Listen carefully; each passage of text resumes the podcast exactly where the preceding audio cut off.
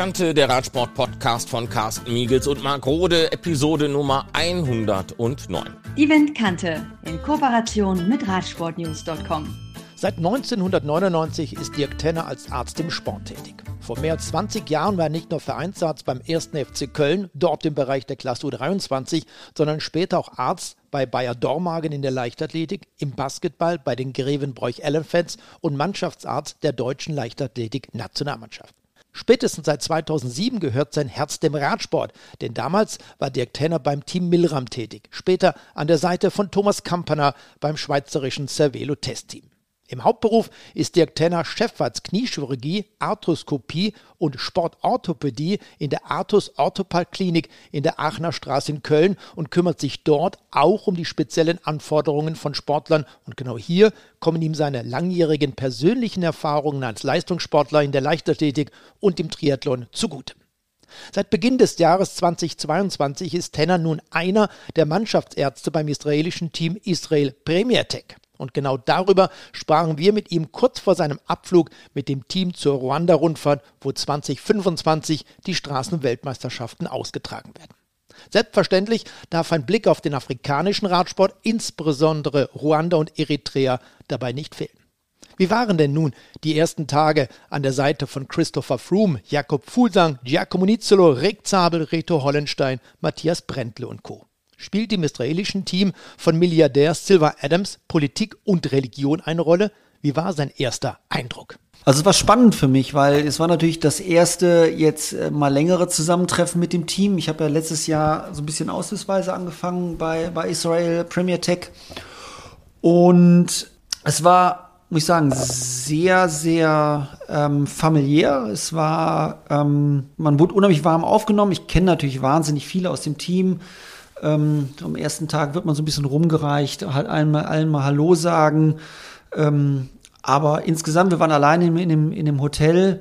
Das war schon wirklich schön. Es war ähm, sehr offen, viele gute Gespräche mit den Fahrern, mit den Sportchenleitern, auch unter uns in, in unserem Ärzteteam natürlich viele ähm, Besprechungen auch, ähm, sei es äh, ärztlicherseits, sei es über äh, Ernährung, äh, Rennernährung äh, etc. etc auch von dem, was man natürlich vom Training mitbekommt, man ist natürlich nicht mit immer draußen mit dabei, aber wurde auch sehr, sehr ähm, methodisch und auch ähm, sehr gut trainiert. Also die Fahrer kamen eigentlich jeden Tag zurück und äh, waren über Trainingsinhalte eigentlich immer ganz angetan. Wie läuft denn eigentlich so ein Tag im Trainingslager ab? Okay, es, ähm, es gibt eigentlich jeden, wir kriegen ja abends immer den Plan äh, inzwischen wird sowas per WhatsApp rumgeschickt äh, als PDF. Ähm, dann kann man eigentlich sehr genau sehen. Also äh, da war es unterteilt in drei Trainingsgruppen: Sprintergruppe, ähm, äh, Climbergruppe, also die ein bisschen die Kletterer und GC-Fahrer. Und die Trainingsinhalte waren so ein bisschen unterschiedlich abgestimmt. Ähm, eigentlich immer so ein, so ein Dreierblock-Training, ähm, sprich über drei Tage wurde das Ganze gesteigert, ein Tag dann mehr oder weniger Ruhetag und dann der nächste Block, der sich an den, an den ersten Block so ein bisschen anschloss, äh, mit einem äh, kleinen Zeitfahr-Event, den wir zwischendurch gemacht haben. Ähm, je nachdem, wie lang das Training angesetzt war, also zwischen drei Stunden und das längste waren sicherlich fast sieben Stunden, ähm, war entsprechend halt äh, Frühstück äh, relativ früh oder ein bisschen später. Aber das, die Ausfahrt hat eigentlich immer für alle Gruppen gleichzeitig begonnen und irgendwann frühen Nachmittag bis späten Nachmittag dann wieder zurück. Das übliche dann zur Massage. Ähm, für alle Fahrer dann natürlich jeden Tag irgendwelche Meetings, sprich Rennplanung, äh, sprich äh, äh, Ernährungsberatung nochmal, ähm, äh, nochmal ähm, Berat oder ähm, Ausgabe von neuen äh, Radcomputern, ähm, äh, Einstellung der Räder neu. Ähm, der Tag endete eigentlich immer jeden, jeden Tag mit dem Abendessen und nach dem Abendessen nach 10 Uhr abends. Also es ist schon ziemlich vollgepackt. Also man darf sich nicht vorstellen, ein bisschen Fahrrad fahren, ein bisschen Massage, der Tag endet, sondern es ist viel, viel auch nach dem Training mit ähm, individuelle Besprechungen der Fahrer mit ihren einzelnen Sportchenleitern. Du musst dir ja vorstellen, wir sind ja immer, dass die Fahrer sind ja immer in Gruppen eingeteilt. Jeder von uns Ärzten hat eine Gruppe zu betreuen. Jeder sportliche Leiter hat eine Gruppe von Fahrern zu betreuen und da finden sehr viel individuelle Gespräche statt. Und was macht der Arzt einer Mannschaft, während die Rennfahrer auf dem Rad sitzen, trainieren? Ähm, also wir haben natürlich auch etliches an Besprechungen gehabt. Wir müssen ja auch unsere Rennplanung ähm, machen für zumindest für die fürs, für die erste Rennhälfte, sag ich mal. So bis Juni haben wir ja quasi unsere Rennen eingeteilt. Ähm, das ist auch nicht so, dass wir das mal eben mit, mit fünf, sechs Ärzten innerhalb von einer Stunde geregelt bekommen. Ähm, das heißt, das dauert alles ein bisschen länger. Hier und da wird geguckt. Dann haben wir aber auch Besprechungen noch ähm, ähm äh, intern über, über äh, wie wird was behandelt, wie wird wo, wer, wer hingeschickt, wer koordiniert äh, was, wenn ein Fahrer ähm, verletzt ist. Wir haben zum Beispiel jetzt einen ähm, bei uns im Team, der nur so ein bisschen Koordination übernimmt, wenn ein Fahrer äh, erkrankt ist, über die Meldung entsprechend, beziehungsweise ähm, der auch die Meldungen zum Beispiel macht bei Unfällen an die entsprechenden Versicherungen und dann auch mit den entsprechenden Ärzten, die für die verschiedenen Bereiche, wie ich jetzt für die ganze Traumaversorgung eigentlich mehr oder weniger äh, zuständig bin. Das heißt, alle Röntgenbilder gehen erstmal an mich und äh, ich entscheide das dann zusammen mit dem Head of Medical, mit dem Ortwin Schäfer zusammen, ähm, wie es, äh, wie, wo was gemacht wird. Die ganzen Ärzte, du hast gerade von fünf Ärzten ja. gesprochen bei, bei Israel äh, Premier Tech. Sind das alles Ärzte, die auf Honorarbasis dort arbeiten? Alles, genau, wir machen das alle auf Honorarbasis. Ähm, wir haben alle noch ein echtes Leben, also wie ich auch hier bei mir in der Klinik. Ähm, Ortwin Schäfer hat eine, hat eine eigene Praxis. Äh, Thomas Labisch, der andere Deutsche von uns, der ist noch Assistenzarzt in Stolberg, hier bei Aachen. Dann haben wir noch einen Italiener im Team, einen Franzosen, eine Israeli ähm, und einen Engländer. Die sind alle, äh, also wir machen das alles auf Honorarsbasis. Also wir sind alle nicht fest angestellt. Und das ist ja wirklich ein Multikulti-Team. Ich habe nochmal nachgezählt, ihr seid 31 Rennfahrer, dazu kommt natürlich noch das ganze Personal dazu, 15 verschiedene Nationen. Das funktioniert einwandfrei? Das funktioniert super. Also ähm, das Schöne ist wirklich, und das ist wirklich auch von oben herab äh, gewünscht, die Sprache bei uns am, am Essenstisch ist, ähm, ist eigentlich Englisch. Das heißt, auch wenn wir mal mit zwei Deutschen zusammensitzen, ähm, jetzt dem Trainingslager, dann sitzt man auch mal mit vier Deutschen zusammen dann sprechen wir trotzdem am Tisch, wenn andere dabei sind, äh, sprechen wir Englisch. Und das funktioniert wirklich gut. Das ist, ist auch spannend, das macht auch Spaß, diese, ähm, ja, dieses Multikulti zu erleben. Ähm, weil, wie gesagt, wie du sagst, wir haben, wir haben äh, Kanadier, Dänen, äh, Engländer, Israeli, ähm, Österreicher, Vorarlberger. Öst Österreicher, Vorarlberger. ähm, ah, es, ist, es ist wirklich spannend. Es macht auch Spaß, in so einem Trainingslager äh, die anderen Menschen noch mal, noch mal kennenzulernen. Also ich musste auch ein, zwei Vorurteile, die ich gegen ein, zwei Menschen vielleicht vorher hatte, komplett revidieren. In welcher Beziehung? Also ich habe, äh, ich wusste nie so richtig zum Beispiel, was ich von Sylvian Adams halten sollte. Als, als Teamchef. Äh, als Teamchef. Ähm, hab immer so, ich weiß, ich wusste nie so richtig, was ich von ihm halten sollte. Und dann habe ich ihn an, am einen Abend, war er eigentlich nur ganz kurz bei uns am Tisch und er kannte mich nicht und dann hat Ortwin Schäfer mich vorgestellt. Das endete eigentlich, dass wir äh, dreieinhalb Stunden später äh, immer noch am Tisch gesessen haben und haben immer noch philosophiert und immer noch gesprochen. Er hat mir unfassbare Geschichten erzählt ähm, über sein Leben, ähm, was, was er überhaupt nicht in der Öffentlichkeit so, so mm, kundtut, was er aber alles wirklich getan hat schon, äh, auch in, in jüngster Zeit, wo man sagen würde, Mensch, äh, da geht es gar nicht jetzt um einen, einen, äh, um einen jüdischen Glauben oder einen äh, ähm, muslimischen Glauben oder ein, ein Christ, sondern da geht es einfach um, da hat, da macht, hat jemand etwas für, für Menschen getan, weil er helfen will. Und er ist ein echt schlauer Mensch, sehr, sehr gut vernetzt natürlich ähm, und absolut verrückter Radfahrer, muss man wirklich sagen. Also mindestens so be bekloppt äh, wie ich oder wie du wahrscheinlich auch. Ähm, der sitzt jeden Tag am Rad. Der fährt auch noch Radweltmeisterschaften mit äh, in seiner Altersklasse und gewinnt da auch so einiges. Ist denn das Thema Religion, Politik gerade beim Abendessen oder vielleicht am Frühstück mal ein Thema?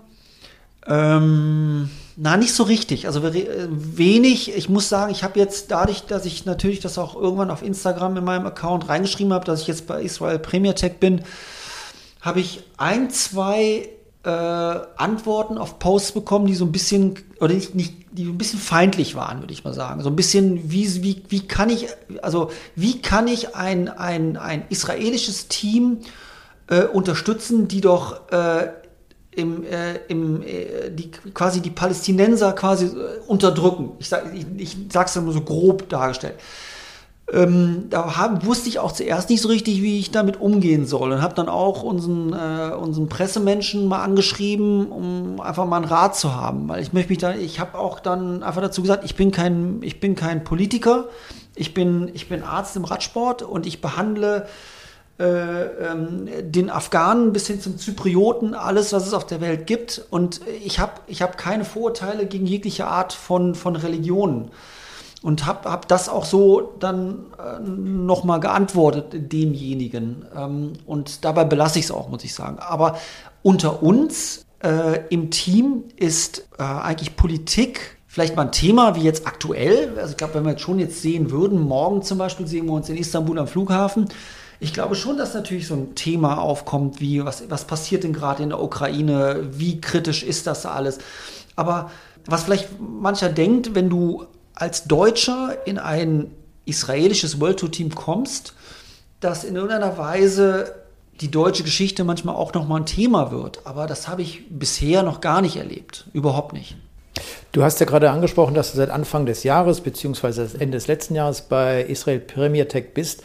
Ähm, wo liegt der Unterschied zur Mannschaft, zu den Mannschaften zuvor? Du bist ja auch seit äh, 2007, 2008 ungefähr mhm. im Radsport dabei. Damals noch das Team Milram, zuletzt beim Team Emirates. Wo liegt der Unterschied? Gibt es einen Unterschied aus deiner Perspektive heraus bei diesen Mannschaften? Also ich glaube, jedes Team hat so ein bisschen seinen eigenen Charakter. Also man kann schwer sagen, jedes Team ist gleich. Das eine Team ist deutlich besser, deutlich schlechter, kann man auch nicht sagen.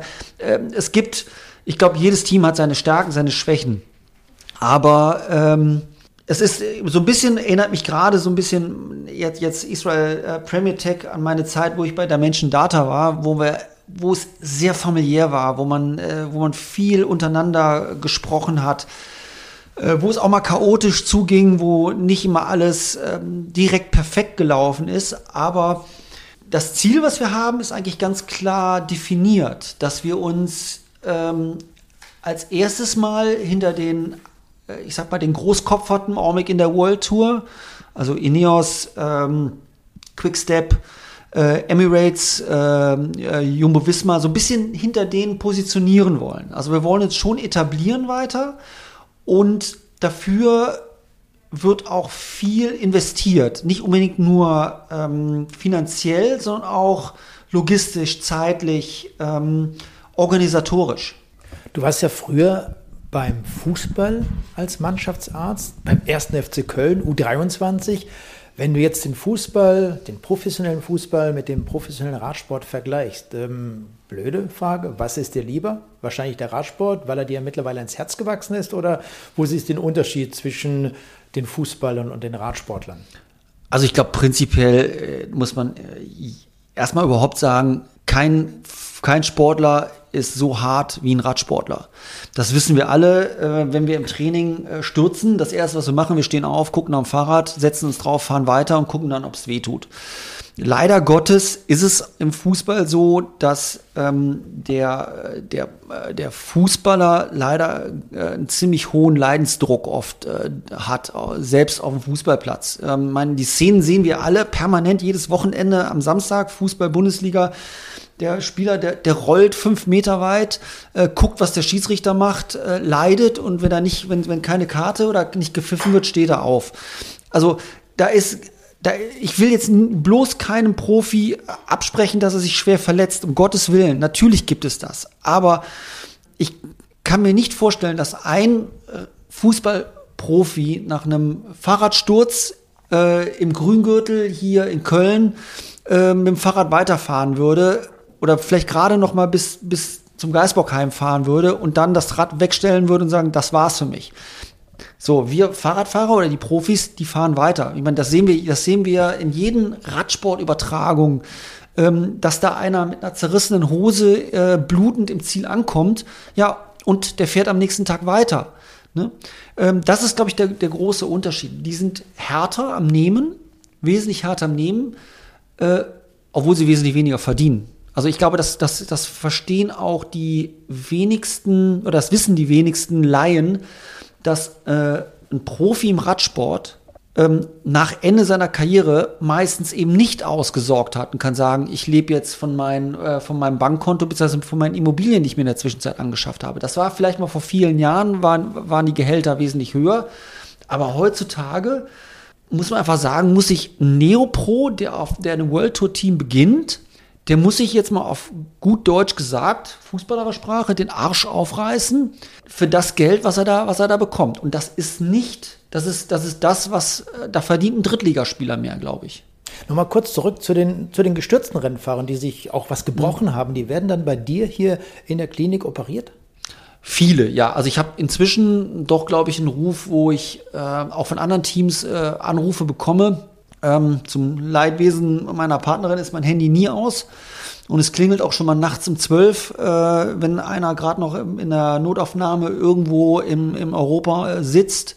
Und ich krieg Röntgenbilder zugeschickt. Ich operiere hier bei uns im Arthurs Autopark 24 Stunden, sieben Tage die Woche kann ich hier einen Rad, Radsportler, egal ob Profi oder Hobbyfahrer, äh, operieren.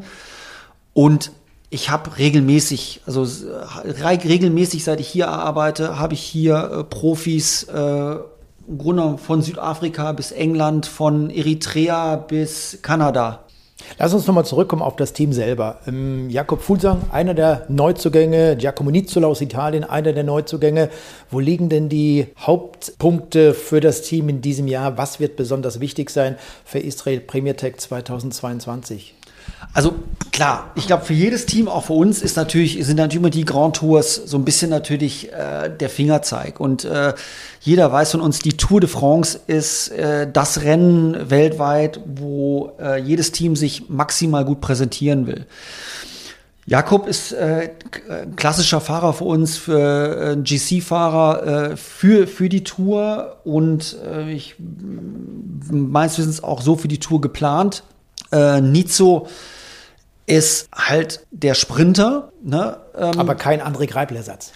Ähm, er hat, glaube ich, ein klein bisschen anderes, äh, äh, etwas anderen Fokus. Ähm, ich glaube, dass äh, Giacomo nie die Endschnelligkeit haben wird wie, wie André zu allerbesten Zeiten. Aber äh, sein Augenmerk geht, glaube ich, natürlich ein bisschen mehr auch, sein Fokus mehr in Richtung äh, Klassikerrennen gewinnen, die man, ähm, äh, wo es womöglich zum Sprintfinale kommt. Also auch belgische Klassiker. Ähm, wenn du die Gruppe gut erwischt bei, äh, bei Omloop Het Volk, äh, gewinnt sowas auch mal ein Sprinter.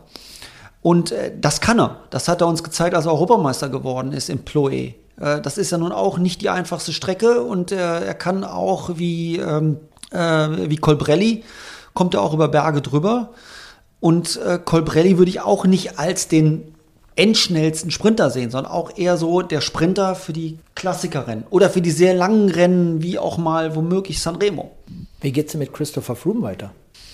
Ja, Froome, ähm, wir planen ganz normal, also Renn, der Renneinstieg jetzt in diese Saison ist ein bisschen später. Äh, eigentlich war, wollten wir, äh, wollte er anfangen Argentinien, Argentinien abgesagt. Ruanda war er auch für geplant, ähm, aber wir haben halt ähm, das noch mal ein bisschen nach hinten verschoben, weil er einfach vom, vom Training noch nicht so weit ist, dass er sagt, äh, dass er jetzt schon, schon wieder ähm, Rennen fahren kann, möchte auf entsprechendem Niveau. Planung geht auch für ihn natürlich Richtung Tour. Die UCI hat vor einigen Wochen mal eine Pressemitteilung herausgegeben, darin stand, dass sie die Impfquote bei Frauen und bei Männern auf gut 83 Prozent schätzt im professionellen Radsport. Wie sieht das bei euch aus? Seid ihr alle komplett durchgeimpft? Ja, also wir sind bei uns alle entweder alle geimpft oder haben einen genesenen Status, der äh, noch international geltend ist, also unterhalb der, innerhalb der drei Monate. Das war für uns relativ wichtig, dass wir gesagt haben, wir wollen wirklich, dass alle geimpft sind oder genesen sind. Ähm, das haben wir auch sehr konsequent nachverfolgt, auch uns von, äh, von sämtlichen Fahrern, sämtlichen ähm, äh, Staff-Membern auch die Impfzertifikate die ähm, schicken lassen. Auch ähm, intern haben wir uns die angeschaut und die sind alle hochgeladen auf eine, auf eine Cloud, wo wir die äh, auch abrufen können jederzeit. Habt ihr dadurch mehr Arbeit als früher? Ja, also wir haben in der Woche, jetzt gerade, wo natürlich die Omikron-Welle noch, noch ziemlich dahin gleitet. Äh, wir hoffen ja ein bisschen, dass das jetzt gerade abnimmt, aber haben wir jeden Tag irgendwelche WhatsApp-Nachrichten, äh, ähm, wo fraglich ein Antigen-Test positiv ist, PCR-Test negativ, PCR-Test positiv, Quarantäne, ähm, äh, äh Umswitchen äh, des Rennprogrammes, äh, Fahrer aus der Reserve zu einem Rennen schicken. Ich glaube, da geht es allen Teams im Augenblick gleich dass wir, dass jedes Team hier und da einen Fahrer hat, der dann doch mal äh, positiv ist. Das einzige Gute ist, glaube ich, dass es, wenn jetzt, wenn es jetzt im Frühjahr ist, ähm, dass wir dann eigentlich dann zum äh, späteren Frühjahr und Sommer hin dann damit dann erstmal hoffentlich Ruhe haben, so ein bisschen. Es ist ja nicht nur so, dass es für euch als Ärzte zusätzlich mehr Arbeit ist auch das, äh, das Personal im logistischen Bereich ja. zum Beispiel hat doch sicherlich aufgrund der Tatsache, wenn ein Rennfahrer ausfällt, dieser Startplatz muss ja in der Regel auch wieder besetzt werden, ein anderer dorthin fliegen muss, hinfahren muss. Das heißt, auch dort bei den Logistikern der verschiedenen Mannschaften ist ja viel mehr Arbeit als vor Corona. Absolut. Also wir haben bei uns den Theo Maucher, auch ein Deutscher, ähm, der das von äh, Girona aus alles. Früher Team Geroldsteiner. Geroldsteiner, genau. Der das alles koordiniert und mit Theo telefoniere ich, aber ich letzten drei Tage, glaube ich, jeden Tag telefoniert.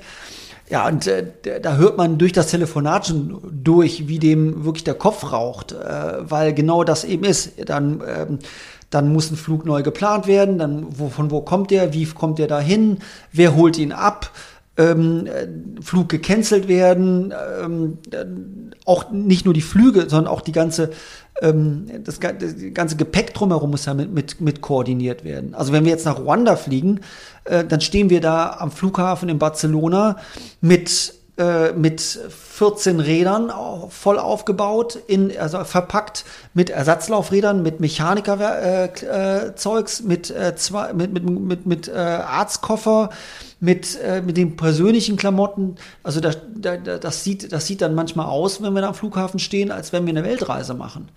Und wenn dann einer ausfällt und du musst einen neuen wieder dazu holen, dann muss, das geht ja nicht nur, dass, dass, dass das, ähm, dass der Flug koordiniert werden muss, sondern dann muss das Rad ja auch wieder entsprechend aus dem Servicekurs fertig gemacht werden, eingepackt werden. Ähm, äh, andere Laufräder. Ähm, die Fahrer sind ja da sehr individuell. Wie sieht das äh, Covid-19-Gesundheitsprotokoll der UCI aus? Was kann man sich darunter vorstellen? Also letztes Jahr war das ja so, dass wir äh, zu jedem äh, Rennen angereist sind und mussten bei minus sechs zum Renntag, minus drei zum Renntag jeweils einen gültigen PCR-Test äh, vorlegen. Der wurde entsprechend dann in ents entsprechende Dateien, haben wir, die, haben wir als Ärzte die äh, ein, äh, eingelesen und haben das auf die UCI, auf die UCI äh, Cloud hochgeladen. Als Nachweis, dass die Fahr dass Fahrer und Staff alle negativ waren. Das war letztes Jahr noch. Jetzt ist es so, dass bei Rennen bis zu sieben Tagen wir keinen PCR-Test mehr vorweisen müssen, sondern wir müssen einen Impf- und Genesenen-Nachweis hochladen.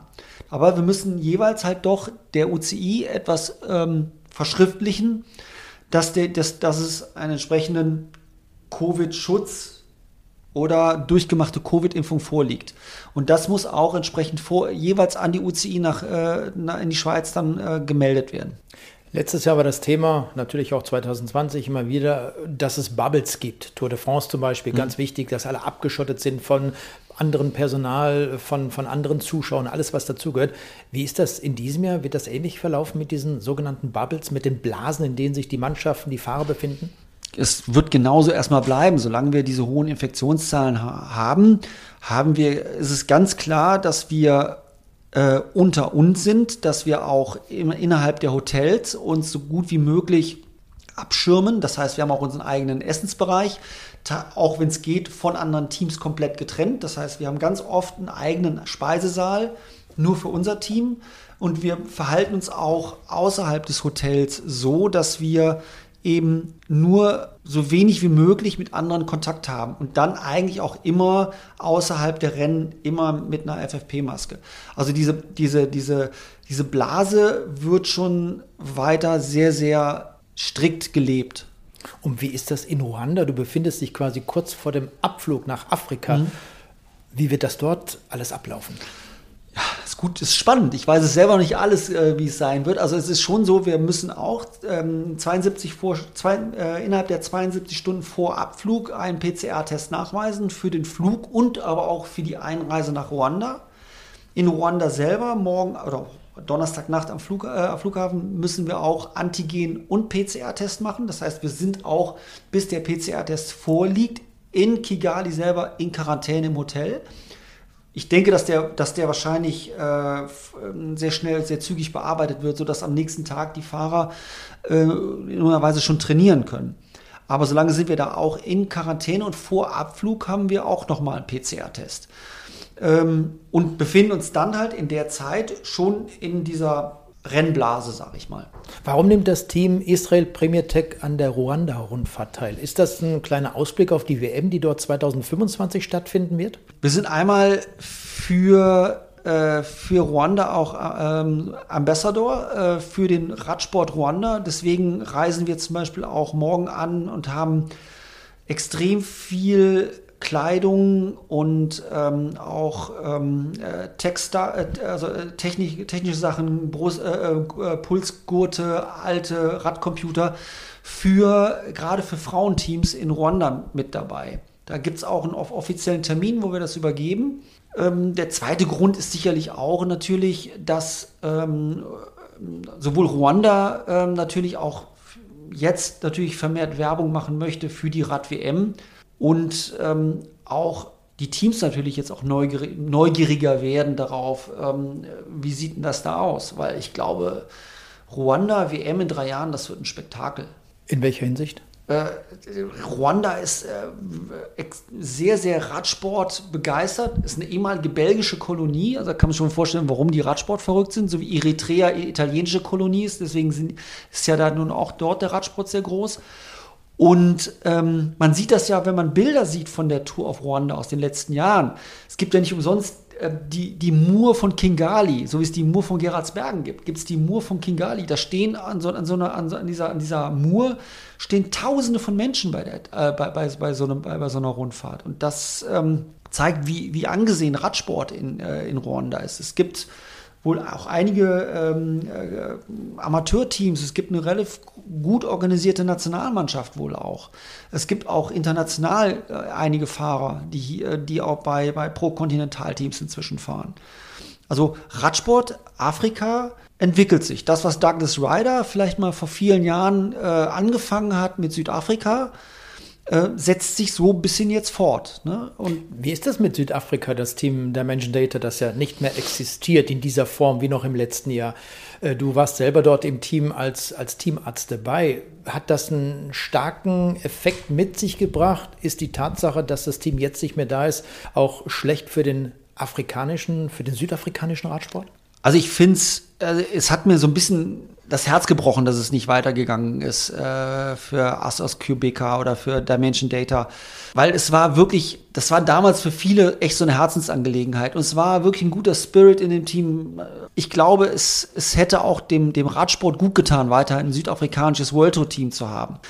Wie es so ist, es hängt immer alles am Geld, äh, leider Gottes. Ähm, es gibt das Team jetzt noch in kleiner, kleiner Version, gibt es es ja noch, so als Kontinentalteam mit dem äh, Nick Glamini noch dabei. Aber damals hat es in, in manchen Teilen, also gerade Eritrea, hat ja dadurch einen wahren, Boom erlebt, nochmal des Radsports. Ne? Als äh, Daniel Tekle-Heimanot bei der, bei der äh, Tour de France im äh, Bergtrikot gefahren ist, ich glaube, der war, glaube ich, ein oder zwei Tage im Bergtrikot. Der ist danach in Eritrea, das, das, man kann sich das nicht vorstellen, wenn man, wenn man das nicht, wenn, wenn man diese Erzählung nicht kennt. Der ist danach, der ist mit der Präsidentenmaschine in Paris abgeholt worden, ist nach Eritrea geflogen worden und hat dort einen Staatsempfang erlebt mit Hunderttausenden von Menschen an der, am Straßenrand. Da gibt's eine, eine Statue von ihm in der Hauptstadt. Da ist, der hat damals Haus, Auto, alles gestellt bekommen. Der gilt immer noch als Volksheld. Wahnsinn, unvorstellbar in Deutschland. In das ist, es ist verrückt. Also ich hatte vor, ich hatte 2018 Maxep Debesay hier, nachdem der in, äh, in Langkawi schwer gestürzt ist und war hier zur Reha. Da standen draußen vor der Klinik standen Eritreer, die hier eine kleine Gemeinde in, äh, in, in Köln haben. Und haben den abgeholt zu einem Fest. Da habe ich Bilder gesehen, da, stand, da, sind die, da sind Landsleute aus ganz NRW gekommen, um diesen Menschen, diesen Radfahrer zu sehen. Also unfassbar. Vielleicht noch mal kurz zurück äh, zu Ruanda. Wenn ihr jetzt dort bei dieser Ruanda-Rundfahrt seid, ist bestimmt auch ganz wichtig, um so einen Vorausblick zu haben, eben auf diese Weltmeisterschaften.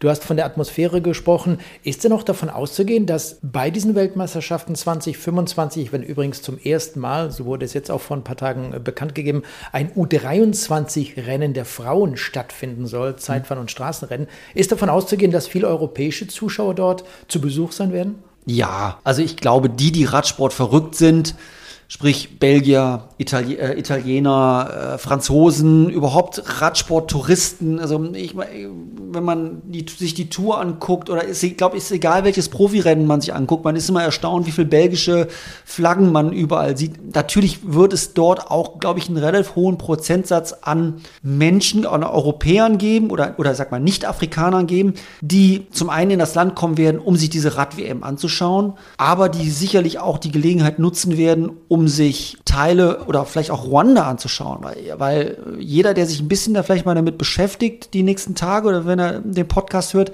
und schaut sich einfach mal Bilder an. Ähm, ich meine, ich habe ich hab jetzt noch nichts live gesehen, aber das, was ich an Bildern gesehen habe, da bleibt mir teilweise der Mund offen stehen. Ruanda ist ja relativ klein, man sagt so groß wie Rheinland-Pfalz und das Saarland zusammen. Also ist man da auch relativ schnell durch. Genau, also es ist relativ klein, ähm, aber es gilt inzwischen als eines der fortschrittlichsten, demokratischsten und saubersten Länder äh, Afrikas. Es gibt, ähm, es gibt äh, auch Aussagen wie Ruanda ist so ein bisschen das Singapur Afrikas. Du fliegst von Köln nach Istanbul und von Istanbul dann direkt nach Kigali. Wie funktioniert das bei dir? Genau, also ich fliege morgen äh, 11.35 Uhr fliege ich von Köln nach, äh, nach Istanbul. Dort treffe ich dann in Istanbul das Team.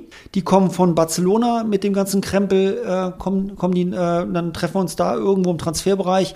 Und von äh, Istanbul geht es dann weiter direkt nach Kigali. Dirk Tenner, vielen, vielen Dank für diese Informationen, auch in Bezug auf das Thema Israel Premier Tech. Wir unterhalten uns nach der Ruanda-Rundfahrt. Gerne.